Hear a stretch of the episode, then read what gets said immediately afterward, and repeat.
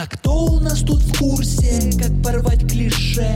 Это Дмитрий Гусев и бизнес по душе Слушай Бизнес по душе, да, бизнес по душе, да. Никакой лапши для твоих ушей Привет, с вами Дмитрий Гусев, подкаст «Бизнес по душе». Э, мы встречаемся с крутыми предпринимателями, которые э, развивают свой бизнес не только ради э, набитого кошелька, ну и ради вклада э, в общество, мир, и э, которые реализуют свои ценности, в том числе в своем бизнесе.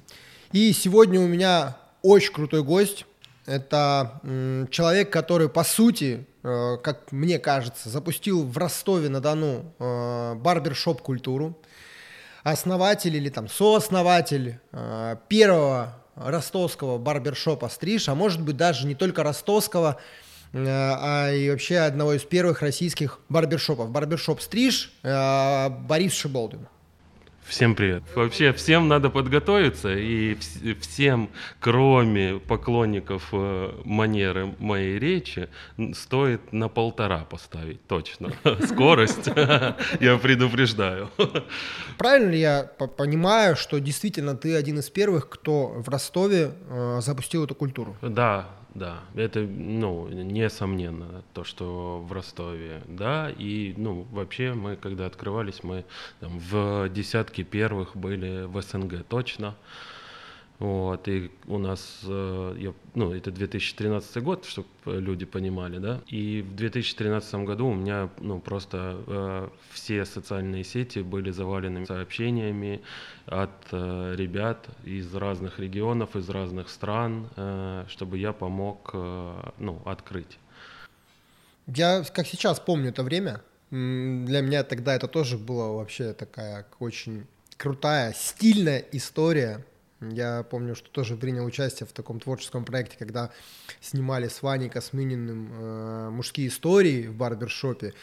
И вся эта идеологическая и идейная составляющая, конечно, тогда произвела впечатление не только на меня, но и, мне кажется, вообще на городских жителей. Э, добавила стиля. Безусловно. А, расскажи, пожалуйста, как пришла вообще идея тогда, почему ты решил, ну, именно вот открыть барбершоп? У меня в жизни все так немного сумбурно, вот, и иногда от противного. По образованию я вообще специалист по рекламе. Ну, мне повезло, я попал в, во время учебы в Потанинский проект, он назывался «Фонд развития информационной политики». Между вторым и третьим курсом я год обучался по выходным в Доме журналистики на Горького и к нам привозили э, разнообразных э, очень крутых э, дядек в основном. Э, главный редактор «Известий», директор Greenpeace, э, директор ВВФ э, «Россия», разных арт-директоров там из агентств, и мы концентрировались на социальных проблемах и пытались э, ну, как-то повлиять на их решение с точки зрения журналистики и рекламы. По итогам года этого обучения нас собирали в Москве, и мы выступали перед депутатами Государственной Думы и перед Советом Федерации, перед сенаторами и перед журналистами со всей России, тоже свезенными, которые пишут о социальных проблемах. И мы защищали перед ними свои проекты. Получилось так, что мой проект э, победил. Э, признали, что это прям реализуемо, это здорово, это классно. Я получил э, такой очень хороший своевременный импульс к ну, занятию и раскрытию себя, потому что у меня ну, там, с подросткового возраста была тяга там, помогать людям так или иначе. И тут прям все карты совпали, mm-hmm. что это было вроде как и по профессии, и э, струны души э, моей задевало. Ну, после этого я понял, что, в принципе, в институте, ну, все, наверное, ну, прям грандиозного ничего я не узнаю. Ну, вот. И поэтому я начал работать там с третьего курса я начал работать по специальности. Uh-huh. Вот. И сначала работал э, в рекламном агентстве, в, если быть точным, в коммуникационном агентстве. Вот, и занимался в том числе социальными проектами. И потом э, уволился оттуда как раз на волне того, что, ну, уже будучи участником проекта «Лекториум», мы начали искать э, под креативный кластер э, площадку, вот, и этому нужно было уделять время. Э, на небольшое время я попадал на работу, на стажировку в Донской табак. Вот, мне предложили должность бренд-менеджера, но я понял, что ну, это слишком рано а, для меня, и вообще я ну, зарасту э, благополучием в юном возрасте, вот, еще только-только закончив э, институт. Вот. Потом э, я работал в компании 100% спорта, и после этого я работал в компании Соха. В какой-то момент м, стал вопрос о том, что ну, мне м, неинтересно, наверное, исправлять ну, все время mm-hmm. исправлять чужие ошибки, э, что-то переделывать или пытаться сделать так, чтобы что-то переделали, потому что, ну, все это идет со скрипом, всегда там, э, какой бы компания ни была размером, э, люди сидят там годами, как правило, и такие, ну, мы лидеры, ну, и значит все, ну, как бы, все хорошо у нас, зачем нам что-то делать? там сверх чего-то, зачем нам что-то переделывать, э, переосмысливать. Все, все нормально, типа сиди, расслабься. А я не могу так. Вот. И в какой-то момент в Сохо я понял, что ну все. И наступил такой момент, э, что я два месяца э, просиживал на стулья у своих друзей в Creative Space. С марта по май месяц я сидел каждый день либо у Вани Гасмынина в офисе, либо у Паши Платонова в офисе, когда у него коморка еще была на третьем этаже креатива. И в, в какой-то момент э, Платонов не выдержал и говорит, э, Боря, честно, настоящий видеть тебя тут каждый день, ты типа просто с утра до вечера, типа сидишь, просиживаешь штаны, говорит, это настолько на тебя не похоже, типа ты все время чем-то занят, у тебя сиротки, у тебя и там э, дельфины где-то умирают, там где-то лошадки не пасутся, какая-то работа, какие-то проекты, лекции и так далее, а ну, я на тебя сейчас смотрю, и ты просто два месяца либо на одном стуле сидишь, либо на другом. Говорит, что происходит? Говорит, я какой-то золотой парашют выплатили в Сохо, и ты теперь не собираешься вообще ничем заниматься. Или, ну, говорит, я, ну, сколько лет тебя знаю, говорит, ну, я не видел, чтобы ты день на стуле сидел, а тут уже два месяца сидишь. Говорит, какие вообще мысли? И я говорю, знаешь, Паш, говорю, я понял, что, ну, дальше только ну, надо заниматься своими проектами какими-то. Я не хочу устраиваться на работу, я понял, что все. И он говорит, ну и чем ты собираешься заняться, собственно говоря? Я говорю, ну, идеи у меня две. Угу. Какие? Я говорю, я думаю, что нужно открыть э, мужскую парикмахерскую. Говорю, я устал, э, вот я стригусь у типа дома вообще. Вот. Ни голову нормально не помыть. Там, я к нему хожу, потому что он неплохой мастер. Не могу найти, где стричься, причем стригся в разных местах. Там, э, и, там, в 2010 году полторы тысячи э, платил за стрижку в модных каких-то салонах, но все время он неудовлетворенный уходил. То есть э, тема такая была, наболевшая для меня. И Паша говорит, это смешно. Я говорю, почему? Он говорит, ты третий человек, который в мае месяце говорит о том, что нужно мужскую парикмахерскую открыть, типа в Ростове. И меня как-то это ну, подзадорило так жестко, что я говорю, хорошо, Паш, я тогда буду человеком, который встанет с этого стула и откроет мужскую парикмахерскую.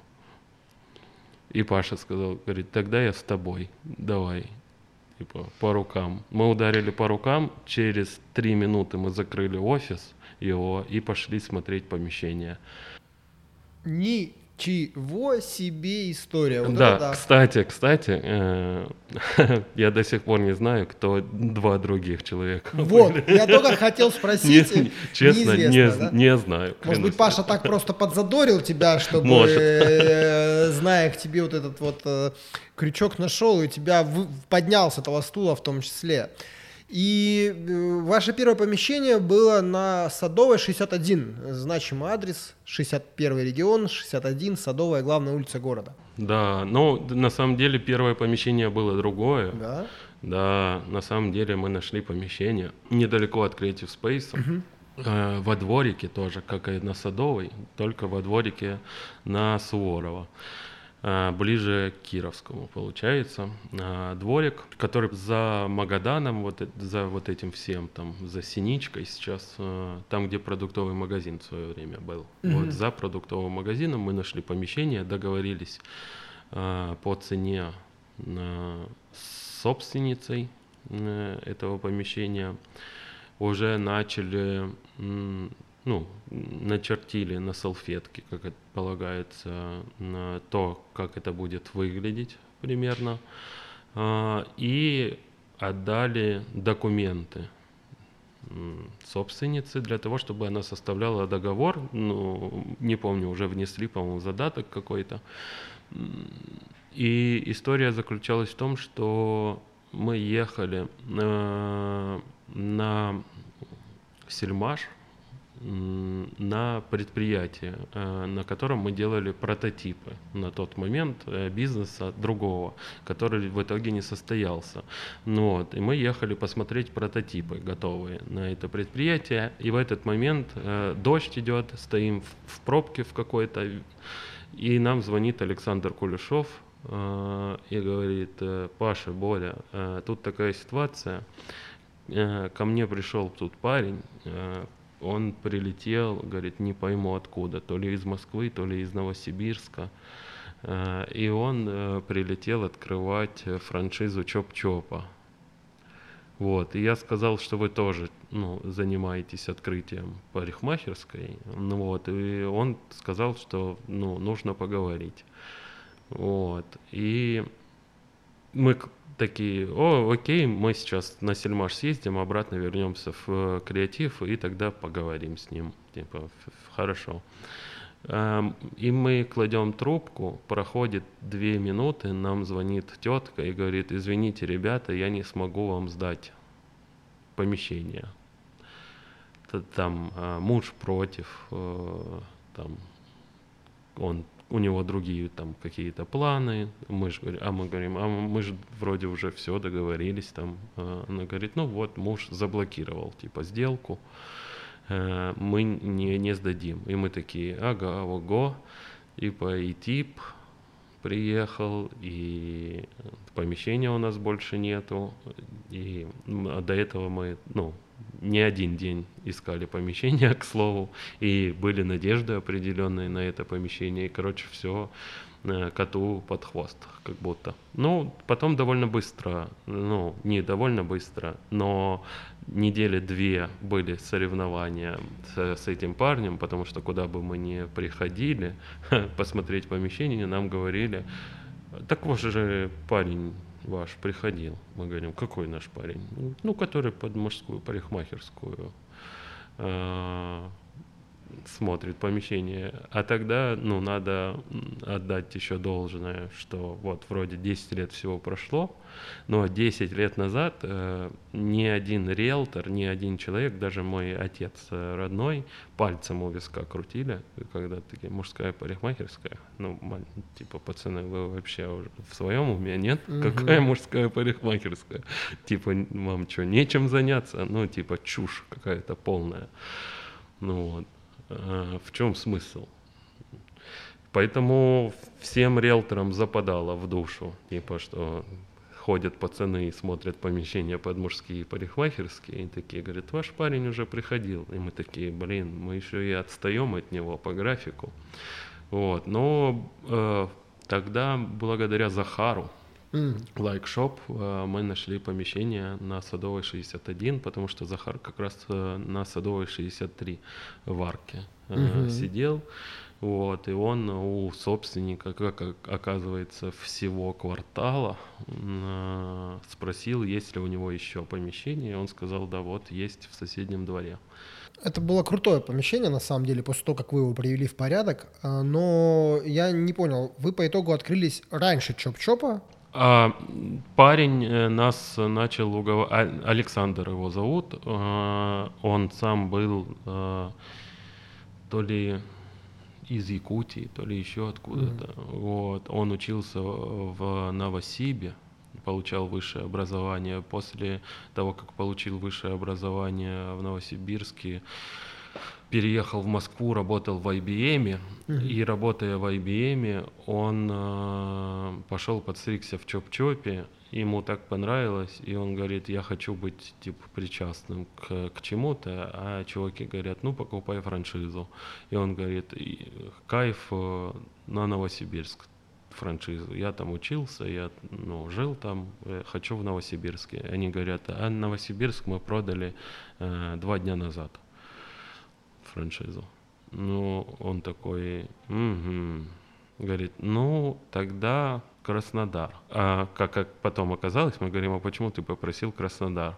Он говорит, ну, в общаге в Новосибирске у меня был сосед, э, у которого двоюродная сестра жила в Краснодаре. Говорит, это единственный город, который я, типа, вообще знал. И, типа, подумал, что, ну, хоть какие-то там знакомые дальние э, могут быть теоретически. Ну вот, ему говорят, блин, Краснодар продали тоже, типа, три дня назад. И говорит, ну а что? Они говорят, давай Ростов, там недалеко до Краснодара. Он говорит, давайте. Вот, и он купил, получается, в пятницу или в субботу франшизу, в понедельник уже, ну вот, приехал э, в Ростов за как-то страшно дорого э, снял квартиру, очень, прям его обманули жестко. Люди тут местные. Прям ужасную квартиру за ужасно дорого снял. И по-московски так прям. И пришел вот в первый же вечер, пришел в Creative Space э, и подошел к Кулешову и сказал, а что, а как, вот я приехал, хочу знать вообще, как устроен город. Вот, и, короче, ну, у нас э, Кулешов состыковал, и, ну, мы поговорили, ну, просто познакомились с ним э, в первый день. Он нам поведал вот эту как раз историю о том, что там хотел в Новосибирск, но его отправили в Ростов с франшизой. А, И он периодически нам писал, а, там раз в несколько дней, раз в неделю, типа давайте встретимся, давайте поговорим. А ну в первый же день, когда мы встретились, естественно, он говорит, ребят, а, а вы, ну на какой стадии? Мы говорим, да мы уже типа ремонт делаем. Он такой, блин, ну вы, наверное, раньше откроетесь. Мы говорим, ну, видимо, да, видимо, да. А, И, ну, там через э, две недели, наверное, поисков э, его помещений, он говорит, а давайте я к вам, ну, типа, присоединюсь партнером. Зачем м, нам открывать стриж, название уже было, а, давайте откроем чоп-чоп. Мы говорим, да нет, чувак, ну, не кайф а, открывать чоп-чоп, типа, если можно открыть стриж. Он говорит, да нет, не, вы что, пацаны, типа, чоп-чоп, это круто, это модно, это, ну, всем известно, это на слуху. Мы говорим, в Ростове это, ну, вообще не на слуху. Типа, тут, ну, знает об этом, может, там, да, 50 человек в городе о существовании чоп-чопа в Москве. Ну вот, но из этих 50 человек тебе, может, один придет, я говорю, и в чем вообще известность, в чем э, привилегия? Он говорит, да не, не, это круто, это, ну, типа, я ж э, заплатил за франшизу э, полмиллиона. Типа, давайте, э, это типа будет мой как бы вклад, чтобы к вам присоединиться. Типа, это франшиза. Типа, я вот ее купил, как бы, как будто на нас троих. Типа, давайте так. Типа, я заплатил за вас двоих, за франшизу. Мы говорим, да не, не, типа, франшизу не кайф, типа, честно. Э, Он говорит, да как не кайф? Паша говорит, ну как, как? роялти надо будет платить э, постоянно, там э, какие-то издержки форматов, там нам будут говорить, что можно, что нельзя, ну, зачем? Э, говорит, какие привилегии вообще? У тебя что, они, ну, что тебе дает франшиза вообще? Он говорит, они мне скинули, э, ну, в логотип. Мы говорим, а, ну, те мастеров обучат или еще что-то. Он говорит, нет. Мы говорим, ну тогда это, ну, типа, не круто вообще, абсолютно. Мы, ну, не хотим открывать. Вот, ну, короче, ситуация в том, что он раз в неделю нас начал приглашать на встречу, типа, поговорить, выпить кофе и обсудить процессы. Но мы, ну, э, довольно честные люди, мы ему там, он присмотрел какое-то помещение на Соколово в районе ЦГБ ну, Динамо. А, и мы говорим, не-не, типа, не надо там открываться, типа, это, ну, вроде центр, но не центр, типа, тебе нужно там другие улицы рассматривать, типа не рассматривай. Он говорит, ну по карте это вроде центр. Мы говорим, да, центр, но э, не будет у тебя типа проходника, мимо заходящих там и так далее.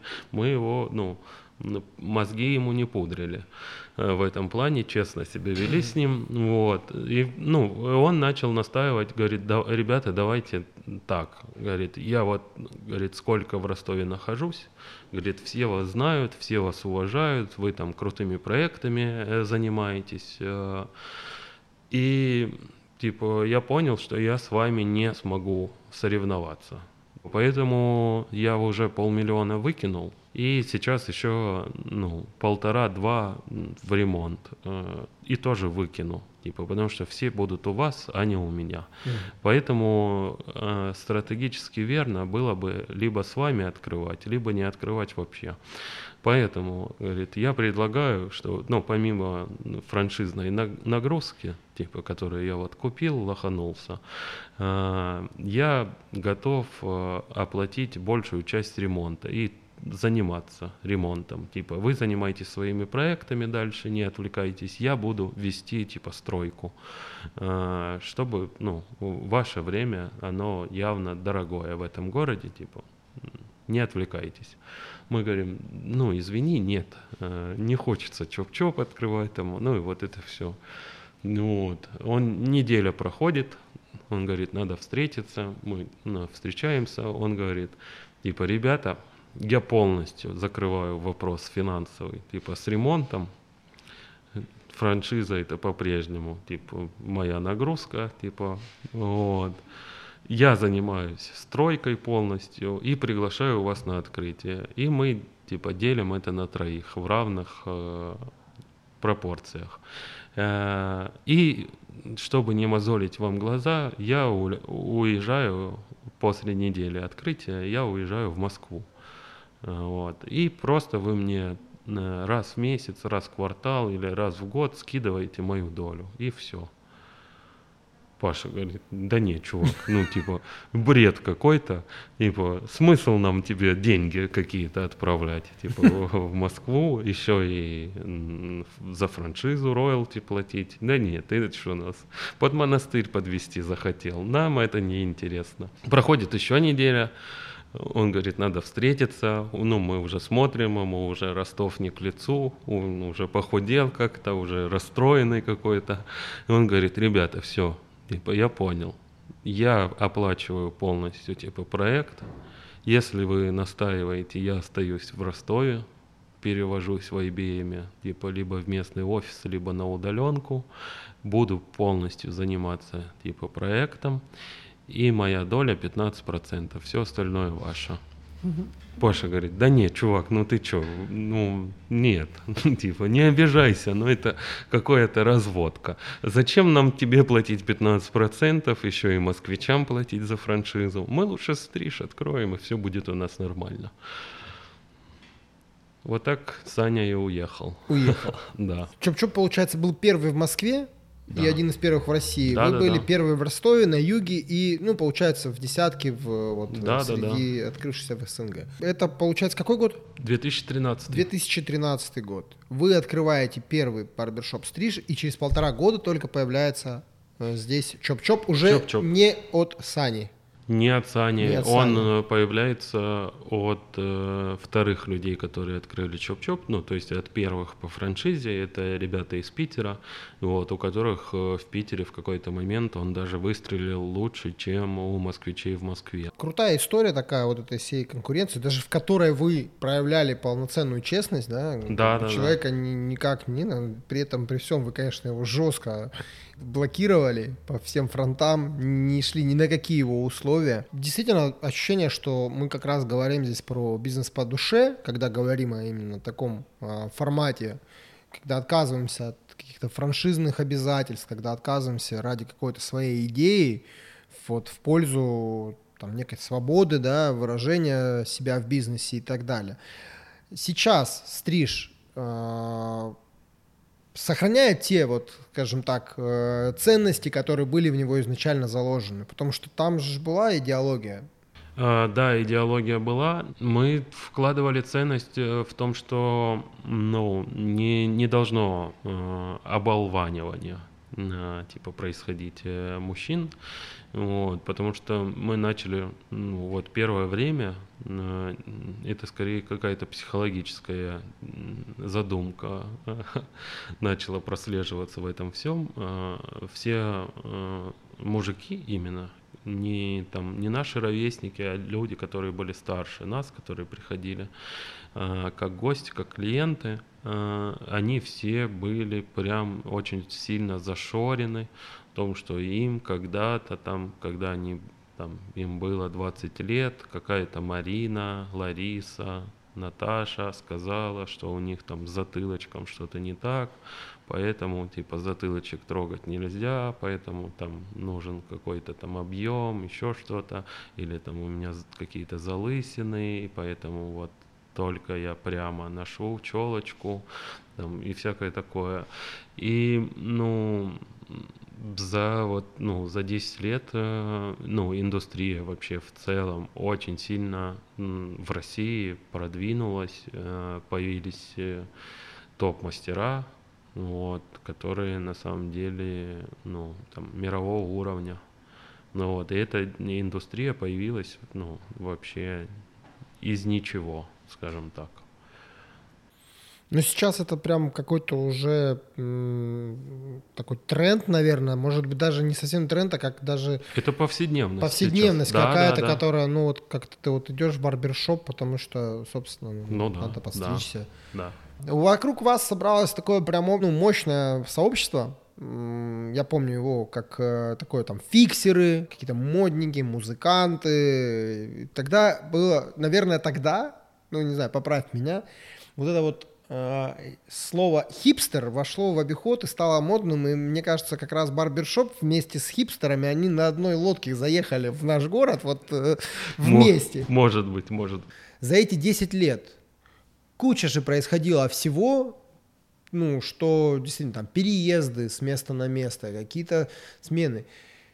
Как удалось сохранить вот это вот идейность или как вообще этот бизнес даже в том его виде, в котором он есть сейчас? Наверное, не благодаря, а вопреки. Потому что, ну, мы действительно э, вот за 10 лет э, 6 локаций было у стрижа. Вот. Э, были какие-то долгие, были, была даже у меня такая э, штучка. Я открывал поп-ап стриж, э, снял на месяц помещение и открыл филиал на месяц. Вот, на высокий сезон э, в, декабре месяце. Вот, э, бы- было и такое. Ну, потому что у меня есть склад, на, на складе, в принципе, в разобранном виде несколько филиалов. Ха, Стрижей, там, э, кресла из первого стрижа Садовой, там, э, какие-то вещи, там, с Пушкинской есть, там, и так далее. Поэтому я, ну, в любой момент могу так открыть где угодно в поле барбершоп. Так, э, ну, на самом деле самое сложное это ковидные времена и постковидные времена. Вот, потому что так совпало, что э, ну, команда держалась э, очень долго. там 7 лет э, была одна и та же команда, э, и вот э, в 2020 году у, после карантина все разъехались. Кто-то уехал в Москву, кто-то уехал в Питер, кто-то еще куда-то уехал, кто-то ушел с женой работать. И самый сложный, наверное, это был 2020 год, несмотря на то, что до этого там. Еще 2020 год был сложный с точки зрения того, что э, первый раз э, была конфликтная ситуация с арендодателем. У нас с ним были разные взгляды на карантин и еще на такой момент, что Перед этим карантин начался в марте месяце, а в декабре месяце э, его представитель, представитель арендодателя, попросил э, переподписать договор, потому что они потеряли свой экземпляр или что-то такое. Вот. И я говорю, да, окей, без проблем, ну, либо сколько лет уже знаем друг друга, и представителя этого мы знали еще до собственно говоря, этого помещения.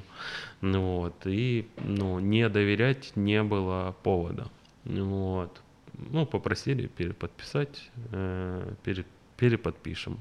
Вот. Э, удивило меня только то, что не стали переподписывать, а всегда договор был на 11 месяцев, типа это ну, желание э, арендодателя.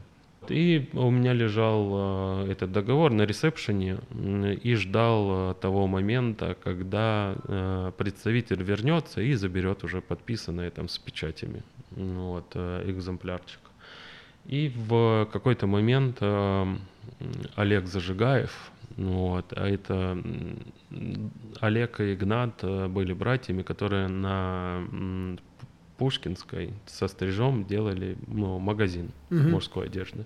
Вот, и там в, в ходе э, своих каких-то внутренних конфликтов э, получилось то, что они магазин закрыли. Вот, и Игнат уехал в Москву, Олег остался в Ростове, и вот Олег пришел э, на стрижку в очередной раз, увидел ну, какие-то документы, а он там э, учился в Москве на юрфаке, Э, и у него интерес к документам профессиональный. Он говорит, а что это у вас? Я говорю, да договор Яша попросил переподписать.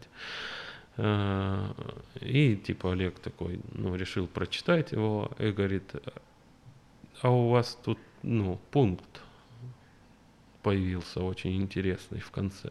Говорит, ты в курсе? Я говорю, какой? Он говорит, ну, что договор не пролонгируется если ты за два месяца до его конца э, не уведомишь лично типа арендодателя своего, что типа тебе нужно переподписать там и всякое такое. Говорит, обычно, ну, всегда по умолчанию, что договор пролонгируется угу. до момента того, когда вы встретитесь и подпишете заново. А это, говорит, первый раз вижу, в своей, в своей жизни, что прям написано, что договор не пролонгируется. Вот. Говорит, ты бы уточнил на всякий случай вообще, что происходит. Ну вот, ну и я начал да, с января месяца прям очень э, жестко у собственника спрашивать, э, да что такое, может нам надо к чему-то готовиться, пятое, десятое, на что мне говорили, да не, не, ну ты сколько лет сидишь, типа а, нам нравится, как ты ремонт сделал, там, пятое, десятое, ты деньги вложил, ну, это просто арендный бизнес, у нас много помещений, зачем нам а, тебя выселять, кого-то там заселять, ну, никакого смысла, это просто издержки, а тут человеческие отношения, ты сидишь, все хорошо, все нормально, не обращай внимания, вот, я, ну, один раз это услышал, потом, ну, как-то неспокойно, думаю, ну, давайте, ну, просто, ну, звоню, говорю, давайте, пере, ну, переподпишем, собственно говоря, просто переподпишем на договор, э, в который будет вступать в силу, там, с марта месяца. Ну, вот. Они говорят, да-да, переподпишем, переподпишем обязательно. Сейчас я там в отъезде, на следующей неделе переподпишем, пожалуйста, без проблем. Я такой, ну, слава богу, следующая неделя проходит, еще одна проходит. Я звоню, говорю, типа, как насчет переподписать, мы же там договаривались. Э, А, да, да, переподпишем. Ну, там сейчас нет, сейчас э, не получается, там очень много дел. Типа, ну, я закинул там э, экземплярчики ваши там, ну, на следующей неделе. Вот, короче, вот так вот просто э, я, ну, Роберта, администратора, говорю, просто звони ему раз в два дня, говорю, и напоминай, типа, про договор. Типа, пусть завезет договор, переподпишем, все нормально. Короче, в карантин мы заходим э, без подписанного договора, и он на, буквально там через э, неделю, наверное, после того, как начался карантин, у нас заканчивается договор аренды, вот, не, не- который не пролонгируется. Ну, понятно, что у нас там аренда была заплачена, все, но в конце апреля мне звонит собственник и говорит, э, типа, Борис, э, тут проблема, э, мой бухгалтер не увидел оплату, типа, за помещение. Я говорю, ну да, говорю, это, ну, все правда, все, говорю, вы не увидели оплату, потому что ее нету. Он говорит, «Э, а когда мы увидим оплату? Я говорю, ну, наверное, когда ну, можно будет из дома, типа, выходить, мы с вами встретимся, типа, все обсудим, и вы увидите оплату. Вот. И, ну, вот такой разговор у нас состоялся. Э, Через пару дней он позвонил и говорил, а когда мы с вами встретимся конкретно? Я говорю, ну, конкретно, когда можно будет из дома выходить. Типа, вот. И, ну, наверное, его формулировка такая, типа, не устроила. Поэтому в какой-то момент э, мой отец приехал э, в помещение покормить рыбок. У нас там был большой аквариум на Пушкинской, а дверь оказалась заваренная. Вот. Э, Просто нам заварили дверь, и это было, ну, долгое разбирательство потом. Ну, разобрались. Разобрались, да. В своем деле, как я вижу, как я чувствую, как я это, ну, знаю тебя, ты в любом случае реализуешь какие-то свои ценности, э, смыслы закладываешь. Для тебя твое дело это не просто какой-то бизнес, который растет, развивается. Для тебя это какая-то отдушина в каком-то смысле, место реализации своих идей, место реализации своего, своей позиции, наверное, в каком-то смысле. Да, ну, наверное, да. Прежде всего, место предложения идей. Ну, вот, наверное, не бизнес, а предпринимательство. Вот. И это всегда, ну, так как стриж не единственное, чем я занимаюсь, э, всегда это из э, какой-то внутренней потребности начинается любая идея у меня. Ну вот, э, удовлетворить свою потребность. Мне чего-то не хватает, и я такой, ну, надо делать. Когда это превращается в какое-то там предприятие, скажем так, тогда главной целью для меня становится это счастье для ну, посетителей, для клиентов. Ну, то есть, если там я сейчас немного, да, э, с общепитом связан, вот, и э, стриж, это все-таки ну, форматы такие м, бытового обслуживания, скажем так. Просто если ставить э, себе цель, что э, ну, предпринимательство, бизнес это для извлечения прибыли, то это тупиковый вариант развития событий. Потому что на самом деле, ну, если взять общепит и, ну, хоть сколько-то амбиций, да, твоих личных, а, то, ну, общепит это не про то, что люди приходят и покупают, ну, там, еду и все. Ну вот, это, ну, не заправка кормом, вот, это всегда ну, нечто большее, типа про эмоции там, и так далее, про атмосферу какую-то.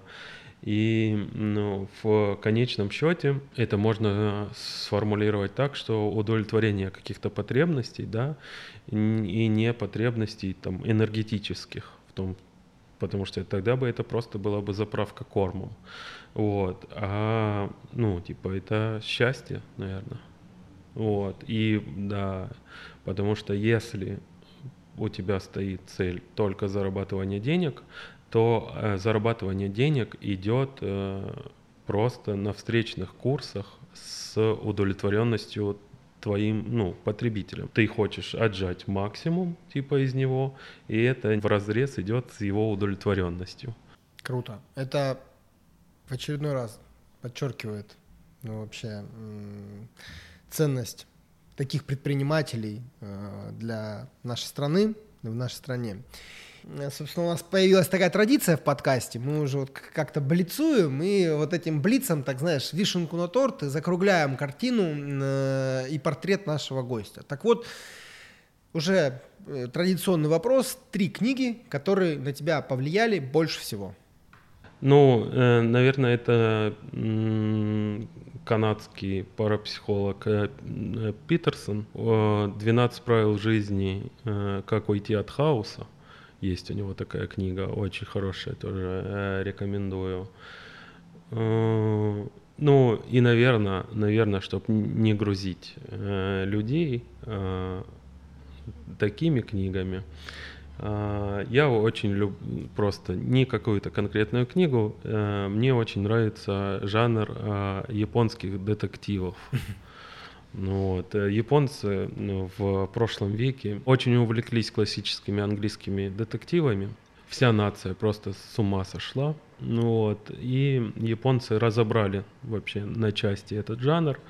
Э, у них даже было прецеденты такие, что если какие-то громкие э, происшествия, какие-то криминального характера происходили в стране, то э, полицию заваливали просто письмами люди, которые выдвигали свои гипотезы, что, почему там и так далее.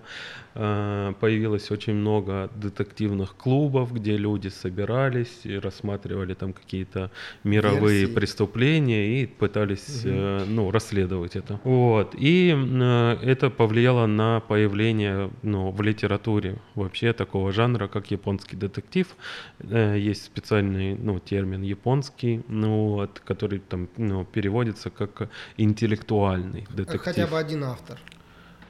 А, тоже не ну, буду... Или, не, ну, хотя не, бы одно не, название, название книги. А, можно про ну, восьмиугольные тайны там восьмиугольного дома или что-то угу. такое. Хорошо, почитаем. Э, второй блиц вопрос. Три совета, которые бы ты мог дать ну, скажем так, начинающим предпринимателям, которые вот прямо сейчас там задумались о запуске какого-то своего дела. Э, три совета от тебя. Э, на самом деле, самый главный вопрос э, в, том, что, ну, что людей сдерживает, это нерешительность и боязнь, что что-то может не получиться. Сто процентов что-то не получится.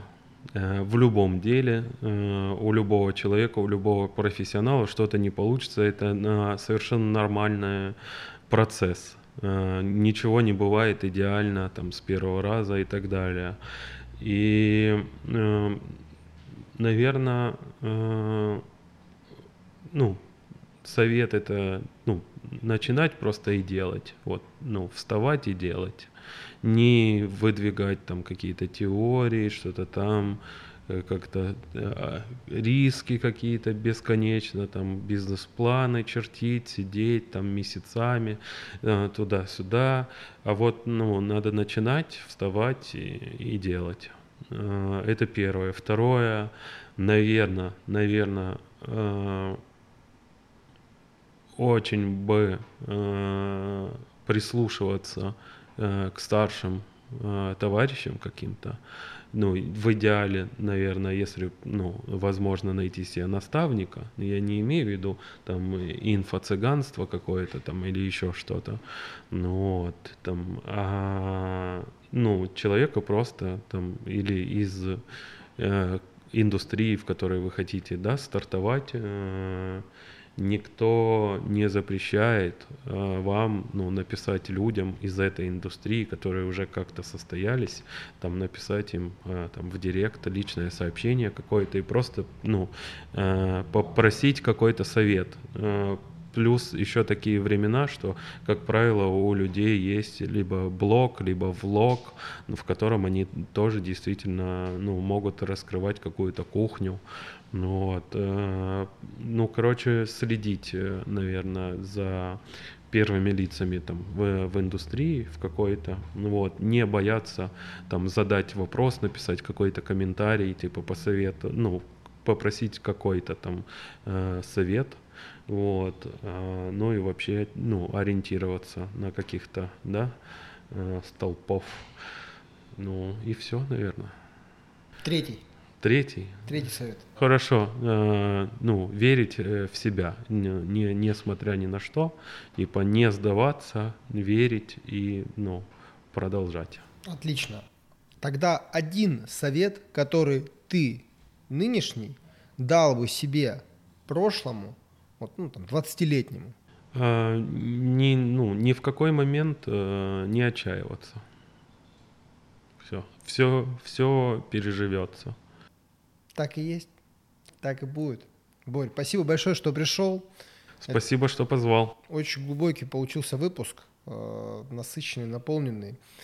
Я желаю тебе, чтобы у тебя всегда были силы, энергия, двигаться дальше, никогда не отчаиваться, э, развивать свое дело, которое ты делаешь, помогать людям, которым ты помогаешь, и чтобы у тебя всегда была на это ну, вот та самая жизненная энергия, которая тебя двигает дальше. Спасибо. А кто у нас тут в курсе, как порвать клише? Это Дмитрий Гусев и бизнес по душе Слушай Бизнес по душе, да, бизнес по душе, да Никакой лапши для твоих ушей